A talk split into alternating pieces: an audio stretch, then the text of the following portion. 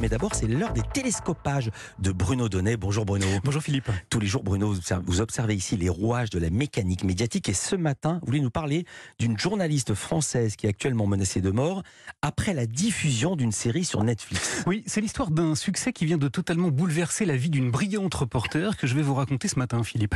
Et pour ça, je vous emmène au Mexique. Emmanuel Stills y est la correspondante d'un grand nombre de médias français, notamment de Radio France.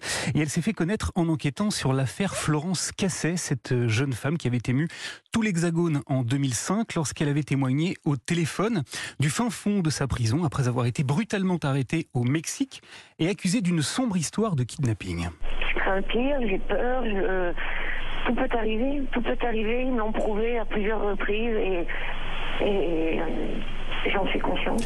Voilà, Florence Cassé avait occupé l'espace médiatique pendant de longues semaines et son sort avait accaparé l'attention du plus haut sommet de l'État puisque le président de la République de l'époque, Nicolas Sarkozy, était directement intervenu pour obtenir sa libération. Rien de ce qui a été fait avec Florence Cassès ne s'apparente à de la justice. Eh bien, cette histoire-là, la journaliste Emmanuelle Stills lui a consacré un livre, un livre d'enquête pour lequel elle a travaillé pendant de longues années et dans lequel elle a dénoncé les coulisses d'une machination judiciaire dans laquelle ont trempé de très nombreuses personnalités mexicaines. Ce livre a paru en 2015, mais il n'a eu qu'un succès relativement confidentiel et n'a donc pas ému grand monde. Seulement voilà, il y a tout juste deux mois, il y a eu un rebondissement. La plateforme Netflix a mis en ligne une série documentaire précisément consacrée à l'affaire Florence Cassé. Una mujer francesa integrada a una banda de secuestradoras en nuestro país es noticia. Une série en cinq épisodes dans laquelle on réentend Nicolas Sarkozy. Elle était innocente.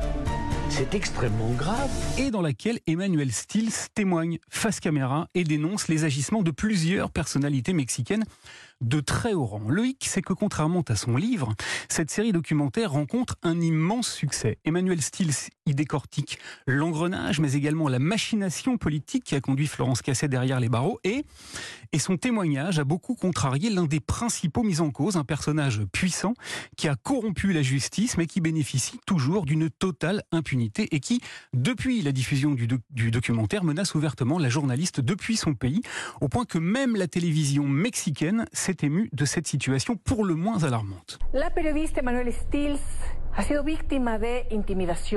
Voilà, depuis plusieurs semaines maintenant, Emmanuel Stills, qui vit toujours au Mexique, bénéficie donc d'un régime de protection, celui-là même que l'État mexicain a mis en place il y a maintenant dix ans, et qui permet aux journalistes menacés d'être placés sous protection policière et d'être accompagnés par des gardes du corps. Car il faut que vous sachiez, Philippe, qu'Emmanuel Stills est loin d'être la seule professionnelle avoir droit à ce dispositif. Actuellement, un peu plus de 500 journalistes vivent jour et nuit sous protection de la police mexicaine, le Mexique, qui est aujourd'hui l'un des pays les plus dangereux pour les journalistes. Rien que depuis le 1er janvier, 12 de nos confrères, ça fait plus d'un par mois, ont été tués, tués tout simplement pour avoir dit, écrit ou montré des vérités qui dérangent. Merci beaucoup Bruno Donnet, à demain.